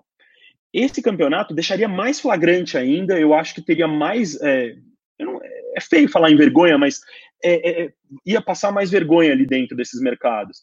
Então, eu acho que tem alguns clubes que querem se desgarrar, conseguir o máximo de dinheiro, colocar o máximo de dinheiro em caixa e começar esse processo que, que a gente viu no Campeonato Português. Uma vez dentro da Libertadores, você já garante cifras maiores. Uma vez dentro de um campeonato desses, que tem amplitude mundial, que você vai ser vendido na Europa, você vai colocar cifras ainda maiores. Então, um clube regional que não conseguir crescer agora, ele vai ter que ter uma, uma peneira, uma categoria de base, um sistema de scout, um sistema de olheiro, assim, absurdo porque ele vai conseguir durante um ano, dois, a gente vê o Bayern na Alemanha, como isso é, é predatório, o time ali da ponta. Quando que um outro time lá de baixo vai conseguir, assim, ou cons achar alternativas? Então eu acho isso muito danoso. Os, e só para fechar aí, e isso fica claro com o Champions League. A Inglaterra virou, é super competitiva, mas virou dinheiro. Pro, pro, o cara, para ele colocar o time na Champions League, para ele ter esse desgarramento e virar o top 6, que depois vira top 8 se entrar o, o árabe, é, é muito complicado. Então, eu acho que são esses conceitos que a gente tinha que ter em mente, de superclube, de, de, do dinheiro da TV ser muito importante, e se não for negociado em bloco e dividido, a gente, a gente não vê isso na Liga Americana, né? É dividido igual, mas nenhum clube sai dali e vai disputar a final do Mundial de Clubes. Aqui nenhum, os clubes saem, vão disputar a Libertadores, que dá um extra, então é complicado. Maravilha. Vou passar aqui, temos mais seis perguntas. Agora é com Emanuel. Eu, eu selecionei Emanuel porque também tem aqui uma a, a ausência de indicação. Ernesto Araújo. uma interpretação no sentido contrário. Se o Bragantino fez contrato agora com a Disney, né, sob a vigência da MP, no espírito da MP, a MP vai lá e caduca. Seria razoável dizer que a Disney não pode mais transmitir, já que não existe mais a MP, né? O que vale a lei que está vigente? É, é uma boa, é excelente pergunta isso daí. É muito boa essa pergunta, porque ela entra justamente na, na grande questão da insegurança jurídica, né? que é até o, o título do, dessa live. Porque, da mesma forma que a Turner e o Flamengo interpretaram que o que está valendo agora é a, a, vigência do artigo 42 da Lei Pelé sobre a, a, a vigência da, da, MP enquanto ela, enquanto ela existir, é, o Bragantino, assinando um contrato com a Disney ou qualquer outra empresa que, que, que se interesse em entrar no mercado brasileiro, ele pode, ele pode utilizar o argumento de que durante a vigência da MP ele assinou o contrato. E aí vai entrar na interpretação. O Bragantino tem, vai assinar, não tem contrato com ninguém. Só que aí nós temos na TV fechada alguns clubes fechados com a Turner. Em teoria, pela vigência, pela lei Pelé anterior, não é? a Turner só pode passar os jogos dos clubes com quem ela tem contrato. Aí a maioria dos clubes, uma maior parte, tem contrato com a Globo. Tá? Então, e o Bragantino está sozinho. Pela lei Pelé, anterior à vigência da MP 984, o Bragantino só tinha duas opções para ser transmitido na TV fechada. Ou fechar com a Turner, para entrar no, no, no, no, bloco de clubes da Turner, passar de 8 para 9, ou fechar com a Globo. Que aí a Globo passaria de 11 para 12, né? Essa era a vigência da lei pela anterior. Como na TV aberta, só tem como, só tem como fechar com a Globo, pela, pela lei anterior. Pela interpretação de que, entrando a, a, MP valendo agora, mudando a Lei Pelé, e que isso exclui, ou seja, ignora o ato jurídico perfeito, ignora o pacto assunto observando, ignora que existia um contrato que tinha que vinculava a Globo com 11 clubes no, no, no, no caso Sport TV, a Turner com 8 clubes no caso de TV fechada, né? E mesmo a Globo em 19 clubes na TV aberta, a rigor, o Bragantino não poderia assinar contrato com o SBT, com a Record, com a Rede TV, com a Bandeirantes, que fosse para transmitir seu jogo na TV aberta. Mas pela interpretação que está sendo dada, que é o que a Turner vai utilizar para poder transmitir jogo, por exemplo, do Flamengo né, na, na, na TV fechada, é, o Bragantino fechando com o que ele quiser, ele, ele teria o contrato para passar os seus jogos com a Disney. O problema é, é, se houver uma interpretação de, primeiro, na justiça, como a Globo já conseguiu agravo do instrumento, dizendo não, o contrato da Globo tem com os outros clubes. O Flamengo não pode transmitir um jogo com um clube que já tem contrato com a Globo. Logo, a, a, a Disney não pode transmitir o, o, jogo do Bragantino, porque o Bragantino vai, estaria transmitindo o jogo de um clube que tem contrato com a Turner, porque a lei anterior dizia que os dois clubes tinham que ter o um contrato. A, não pode transmitir o jogo do Bragantino com o Corinthians, porque o Corinthians tem contrato com o Sport TV. E, a, e, a, e quando a Sport TV fechou o contrato com, com o Corinthians, a, lei dizia que os dois clubes tinham que ter o contrato. Né? Então, essa, essa é a grande segurança jurídica. E depois entra, entra uma outra questão.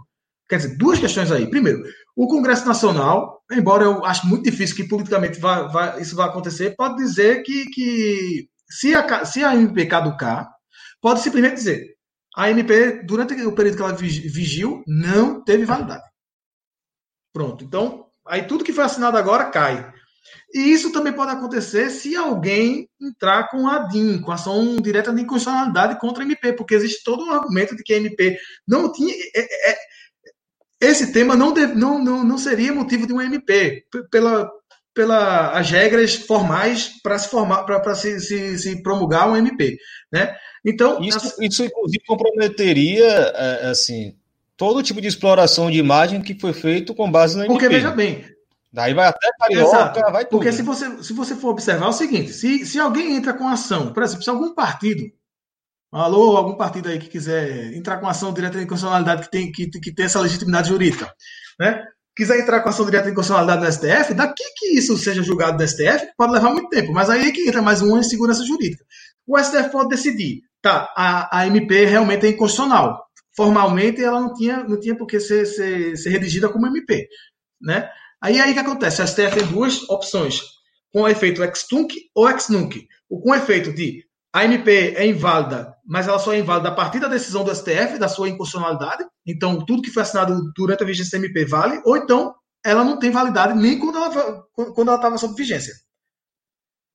E aí também dependeria da interpretação do STF. Existem, quando entra com a DIN e o STF diz que uma lei ou MP é, é inconstitucional, ela, ela tem é, ex nunc ou ex tunc, né? validade para a partir da decisão ou que antecede a própria decisão. Isso aí, aí vai argumentar, né, o STF, aí, o, os ministros do STF vão juridicamente argumentar porque que pode ser ex-tunc, porque que vai ser ex-nunc, mas aí é que tá, a gente vai continuar com, com a insegurança jurídica por um bom tempo. Por um bom tempo, essa questão do Ernesto Araújo, o nome é engraçado, né, lembra o nosso ministro, né?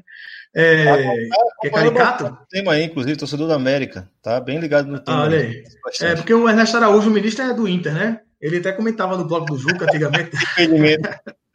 é, e no impedimento também. Enfim, a pergunta dela é muito boa, porque ela abre essa, ela entra justamente nessa questão da segurança jurídica. Quem que vai assinar um contrato agora e que, como é que vai ficar depois? Dependendo da interpretação que for feita pelo, Guarda Nacional ou eventualmente pelo, pelo STF, ou mesmo entrar com ação, porque a Globo já disse que vai entrar com ação para não transmitir os jogos dos clubes com quem ela tem contrato. Né? Então, muito porventura, se, se o Bragantino fecha com, com a Disney, a Globo também vai entrar com a ação. Por quê? Porque a Globo vai, vai dizer, ah, não vai transmitir jogo com, com, com o Flamengo, com o Corinthians, com o São Paulo, que são os clubes com quem a Globo tem contrato? Não, não, ela já, a Globo já disse que não vai fazer. Não sei se a Tanner faria. A Tanner poderia dar ontem feito o Flamengo, né? Se aproveita da MP quando ela é proveitosa, quando não dá, não. Ele próprio questiona a MP. Né?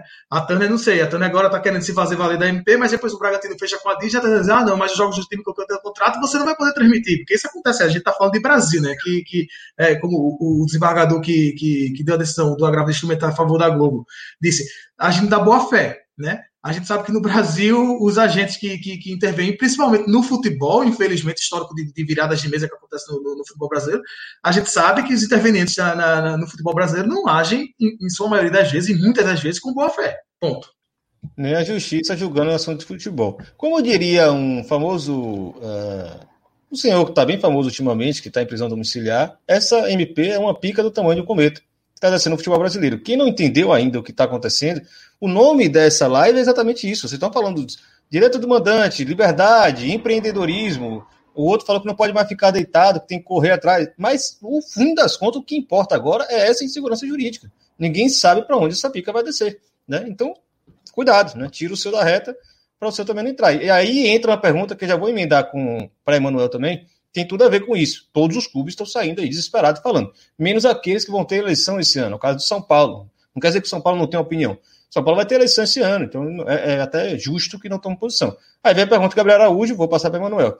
Tendo em vista as consequências a médio e longo prazo para clubes regionais, locais, né, com públicos locais, não, não só na sua cidade, também no seu estado, mas ainda assim regionais, é, analisando casos parecidos em outros países, o que faz a MP ter o apoio de clubes como Inter e Ceará, por exemplo. Aí eu queria até fazer um comentário. É, é, difícil comparar o Brasil com outros países, porque a ideia de ser regional no Brasil é quase ter um país dentro do país. Né? É, a Europa é, é, é, quase o tamanho do Brasil, você está falando. Cada país na Europa seria um estado. Né? Então, essa diferença regional, como o Fernando também falou bem, é, Portugal e Brasil têm estruturas muito distintas para a gente fazer um comparativo tão, tão direto. Né? Mas aí fica Inter, Ceará, Fortaleza, Bahia, né, estão entendendo talvez o impacto que isso tem para clubes de público regional? Então, é como o Anderson falou na, na, na resposta anterior que ele, que ele, que ele deu. É, e o próprio Bizano também abordou isso, né? Quando a gente, a gente fala para clubes que estão mais estruturados, como o Inter está estruturado agora, o, o Ceará também está estruturado, o Bahia está estruturado, Fortaleza tem se estruturado também, é, eles podem olhar na perspectiva mais imediata e pensar: eu tenho poder de barganha agora para poder negociar bem, por isso eu sou favorável à lei do mandante, porque nesse momento eu posso me beneficiar. Basta, o, o Pisani mencionou de, de clubes quando estão no bom momento e mau momento, falou do esporte, o esporte agora está mais em baixa, né? Está tá, vários problemas administrativos, ah, é, devendo salário já, é, dívida de, de, de, transação de jogador, é, mas, mas entra, entra, entra uma questão. É, o esporte, quando estava bem na Série A, com Diego Souza e tudo mais, o esporte tentou passar, é, puxar o tapete da Copa do Nordeste, né? Vocês lembram disso, né? Fazendo, fazendo até um serviço a favor da, da Rede Globo. E, e que na altura, inclusive, o, o, o, o esporte chegou a romper com a, com a Liga do Nordeste e saiu da Copa do Nordeste, né? Porque ele estava bem naquele momento e entendeu que, que queria formar um, um, acordo com a Globo, né? E a Globo tava, não tem o direito de transmissão da, da Copa do Nordeste. Então eu acho que, que a, a ótica desses clubes da, da, da, periferia, vou colocar, clubes regionais locais, eu vou colocar essa questão lógica do sistema mesmo, que esse é, é centro, periferia, ou a gente pode até colocar uma semi-periferia. Aí eu vejo diferença aí que a gente está falando de Brasil entre, uma, entre o centro ou um centro estendido, que seria é, Rio Grande do Sul e Minas Gerais, porque é sul-sudeste, dentro da ótica da, do sistema econômico, político, político econômico brasileiro, é, mas também a gente pode falar em semi-periferia. Rio Grande do Sul é semi-periferia, Ceará já não é. Então, na perspectiva do mercado, eu acho que a médio e longo prazo, a avaliação de Bahia, Fortaleza, é, dos clubes nordestinos, Santa Catarina, que estão apoiando a MP, é uma avaliação, avaliação equivocada, na minha opinião, na minha ótica, por, por conta da lógica do sistema. É aquilo como, como o Pisani e o Anderson também falaram. É, você vai negociar individualmente. É, como, como o Pisani falou, a Globo pode agora se aproveitar da MP, romper todos os contratos que tem, porque a Turner vai transmitir o, jo o, jogo da Globo. A Globo faz com, com, o Campeonato Brasileiro o contrato que ela tem, o que fez com o Campeonato Carioca. E o que, é que permite a Globo? Renegociar individualmente os seus contratos. Aí, aí as pessoas falam, ah, não, mas a gente pode formar uma liga. Eu, eu, acho, eu acho muito é, ilusório acreditar que é os clubes. Veja, a lei anterior, a, a, a, forma da Lei Pelé anterior, a norma da Lei Pelé anterior, ela estimulava a, a negociação coletiva porque ela tinha como princípio, né, como, como, como espírito da lei, o princípio da solidariedade, que está consagrado no artigo 3 da Constituição Federal. Tá? Mas os clubes nunca foram solidários entre si. Né? A inclusão do Clube dos Três é um exemplo disso. Eu não consigo ver como vai haver uma solidariedade, porque, veja bem, mesmo que se formem blocos de clubes periféricos ou clubes insatisfeitos com a Globo, por uma razão ou outra, de 8, 9, 10 clubes, vão ser 8, 9, 10 clubes. Só é interessante para os clubes periféricos clubes regionais, locais, que haja uma negociação coletiva de todo o campeonato. Isso se ficou provado na Espanha, se ficou provado na Itália, né? A diferença que, que existia na Espanha antes da, da, do Real Decreto-Lei número 5 de 2015, a, a, a, a diferença que existia na Itália antes, antes da lei de 2008, que, que veio no processo de, de, da autoridade antitrust da Itália, de 2007, a lei Melandri de 2000, 2008 na Itália, a diferença era muito grande. E quando passou a ter a negociação coletiva com divisão igualitária entre os clubes é, das duas ligas, a, a, diferença caiu substancialmente. Mas é o todo, quando, porque se você for negociar entre 8, 9, 10 clubes, você pode até aumentar o valor nominal, mas aí depois o Flamengo e Corinthians vai negociar. Por que o Flamengo e Corinthians, como o Flamengo está demonstrando agora, por que ele vai negociar em bloco? Se ele tem o maior mercado nacional, o Corinthians tem o segundo maior mercado nacional. Então, eu acho que a médio e longo prazo não é interessante para esses clubes. Exatamente o que eu ia colocar agora com essa pergunta de André, é para Pisani. Pisani seria bem breve, porque isso já foi até um, um, pouco colocado em várias outras falas anteriores, mas fica à vontade para responder. É, algum bloco de Série A poderia de fato peitar o alcance midiático de Flamengo, Corinthians, São Paulo, Palmeiras e Vasco possuem? No caso, são os clubes com o maior público é, nacional, isso todo mundo já sabe, né? apesar do Vasco ter a situação do Vasco, ser o Vasco. Afinal, só o Palmeiras tem mais torcida que Fortaleza, Ceará e Esporte, por exemplo, juntos, né? No, naqueles cálculos do, da pesquisa de Datafolha. Precisando de vontade para dar uma pequena a parte de novo. Eu, eu acredito que não. Eu acredito. E, e, e aproveitando o gancho da, da própria resposta de Emanuel, pegando um pouco do conceito que você trouxe, pega o campeonato. A gente tem um microcosmo que são os campeonatos estaduais aqui no Brasil, concorda? O Santo André é o time de melhor campanha hoje no Campeonato Paulista. Eu vou falar um que eu tenho mais propriedade. Quantos jogos do Santo André você viu na, na TV aberta que não foram contra time grande, que não foram contra time grande, dos ditos grandes? Nenhum. Ele tem mercado? Não, ele cai para o cabo. Ele cai para o cabo porque é interessante ali, o cabo você nicha mais e tá como um conteúdo a mais ali. Então eu acho que não existe um, um, um, bloco que possa peitar esses clubes aí. Esses são os clubes do Brasil. Esses são os clubes que já historicamente compuseram torcidas, se, se colocaram. E, e, eu acho que dá para se negociar conforme eles negociam. Se esses clubes começarem a esgotar o sistema, e, e, aí a realidade portuguesa, que é a realidade do estadual, olha, olha o Carioca, vamos pegar o Carioca, olha só quanto Botafogo, Fluminense e Vasco receberam, e olha a tabela dos outros.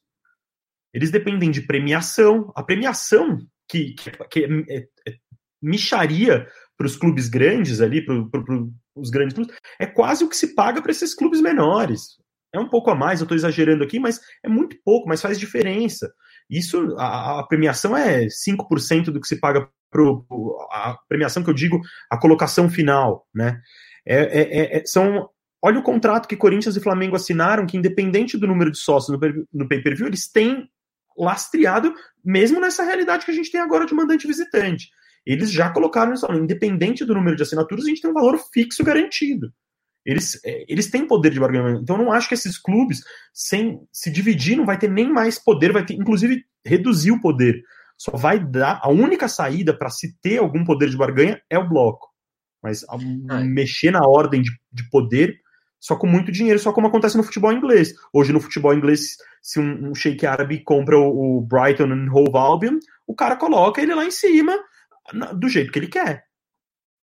Aí então, entra um patrocinador grande, que sabe que o cara vai ter. E, e, acontece isso. Não, deixa só fazer um parênteses, a gente fala do Clube dos Três, mas é importante lembrar que o Clube dos Três não representava todos os clubes de futebol brasileiro que disputavam a primeira divisão, né? O Sim. nome era União dos Grandes Clubes de Futebol Brasileiro, e aí eu estava aqui anotado tanto de 2006 até 2011, com a existência do Clube dos Três, os times não cotistas, né, como a gente chamava, receberam cerca de seis vezes menos do que os que recebiam mais, mesmo no processo em que os cinco de maior torcida recebiam a mesma coisa, né? Flamengo, Corinthians, São Paulo, Vasco e Palmeiras. A individualização da negociação a partir de 2012, com a implosão do Clube dos 13, só acentuou essa diferença a ponto de nos contratos, no contrato de 2018, essa diferença se aproximar oito vezes. E aí, por força da concorrência com a Turner, a gente teve uma diminuição desse prejuízo, né? Cogitas que foi cerca de 6,5 vezes, e isso porque o Fortaleza assinou com a Turner um contrato de cota fixa. Fortaleza foi o clube que menos recebeu direito de transmissão do ano passado por conta porque assinou quando estava na Série C, porque precisava das luvas do contrato na época da Série C. Então destacar que mesmo... tem essa consideração aqui de Gabriel Vaca, né? Ele apareceu aqui até agradecer essa informação dele, informação direto da fonte, óbvio. É só uma questão. Falei com o presidente do Fortaleza, ele disse que entendeu a escolha da Turner, questão de demanda da emissora, né? Ele botou aí do clube, mas é da programadora, no caso, mas está chateado com a não transmissão. Eu também ficaria muito chateado de ter feito um acordo e ser chutado assim, porque as coisas. E depois de ter assinado. Inclusive, o Fortaleza tinha um, uma publicação programada no Twitter para elogiar a MP e veio logo depois dessa notícia. A torcida estava putaça com eles Inclusive, já fazendo menção aí ao, ao podcast dele, né, Anderson? O... Ah, o Glória e Tradição. Que Glória e Tradição. Que o próximo episódio eu estou no primeiro bloco e o vice-presidente do, do Fortaleza, me fugiu o nome agora, Marcelo, alguma coisa, vai estar no segundo bloco, né? Estavam. Começaram a gravar ontem. Você já concluiu ou não? Tem mais alguma coisa? Deixa eu só acrescentar uma coisa em relação ao que o Anderson comentou, do Cubo dos 13. É só pra, porque eu acho muito metafórico do que é o Brasil, não é? da desigualdade e da injustiça é, das assimetrias brasileiras. Como Anderson observou, o Clube dos 13 negociava em nome dos seus é, associados, mas ele negociava o Campeonato Brasileiro todo, né? E aí ele chamava os clubes que eram que eu denominava de excluídos, né, na lógica do, do, do apartheid social brasileiro, incluídos e excluídos, os excluídos desses clubes, o, o Clube dos 13 chamava de convidados, porque o Clube dos 13 convidava esses clubes para negociarem. Só que era tão. É, é coisa metáfora do que é o Brasil. O Clube dos 13 denominava de convidado o clube que era dono do direito de transmissão, porque aquele clube que era Náutico, Santa Cruz, Ceará, Fortaleza, enfim, todos esses clubes que América do Natal, quando participaram da Série A e não faziam parte do Clube dos 13, eles eram donos, eles nunca deram é, uma, uma, procuração para o Clube dos 13 negociar os direitos de transmissão do Campeonato Brasileiro em seu nome. E aí o Clube dos 13, ah, vem cá, vocês são convidados. E dá uma diferença, como você falou, de 6 para 1.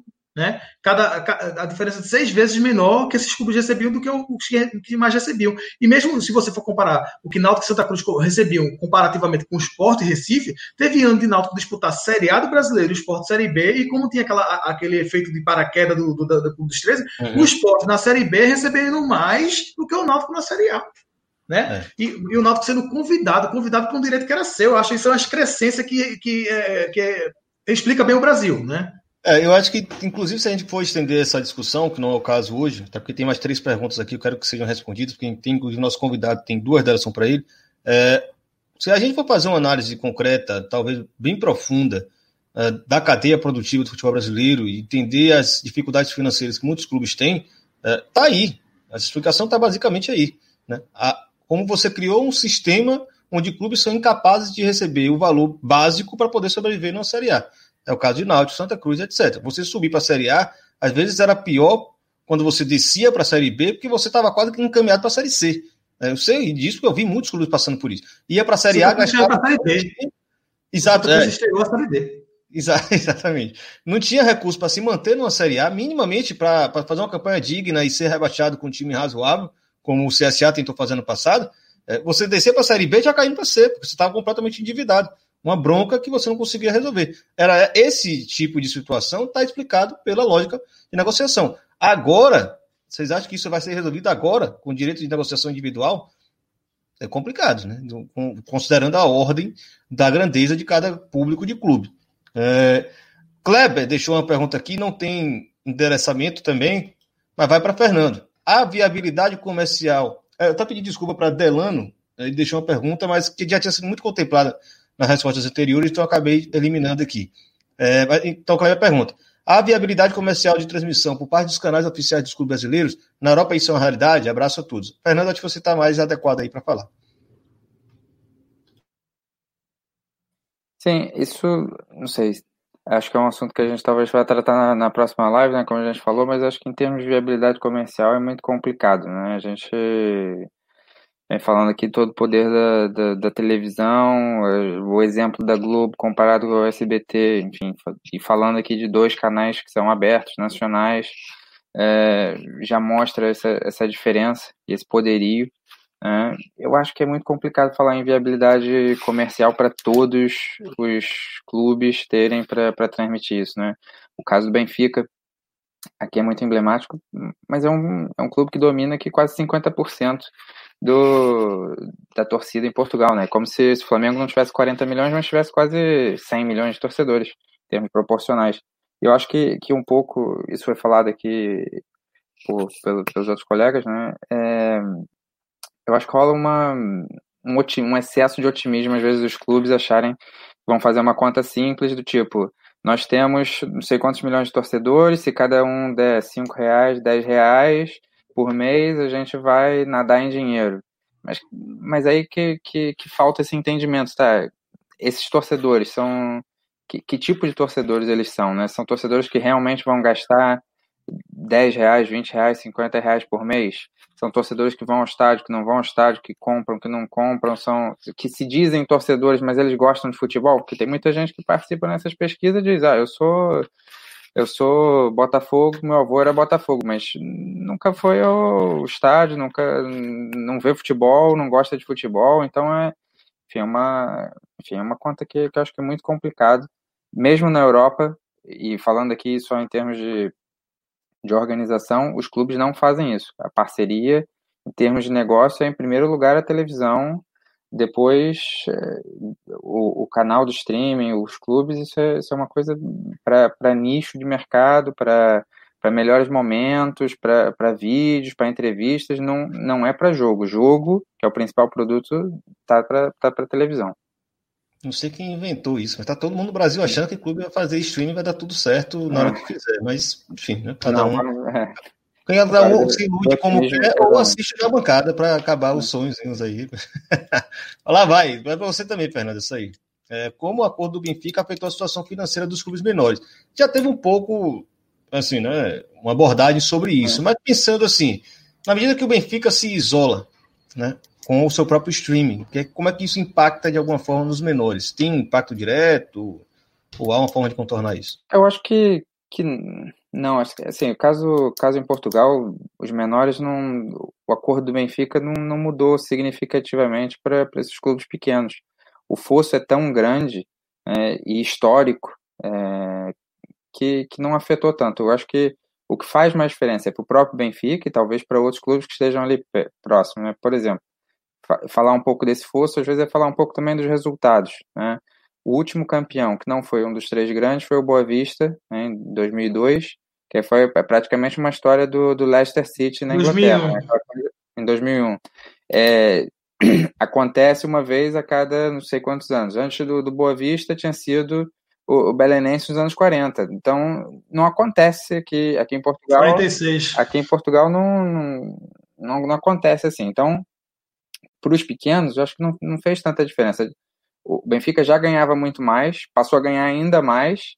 É, a competitividade, por isso, não, não mudou muito. Né? O Benfica sempre, sempre não, mas enfim, nos anos 90 estava no buraco, né? O Emanuel vai, vai ficar mais feliz, mas é, os grandes massacravam os pequenos, né? Isso não e massacram, isso não tem questão. Acho que o que faz diferença aqui o acordo e que foi a visão do Benfica é para o que até o presidente do, do, Benfica atualmente gosta de encher a boca para dizer isso, o projeto europeu, né, é a comparação com outros clubes europeus.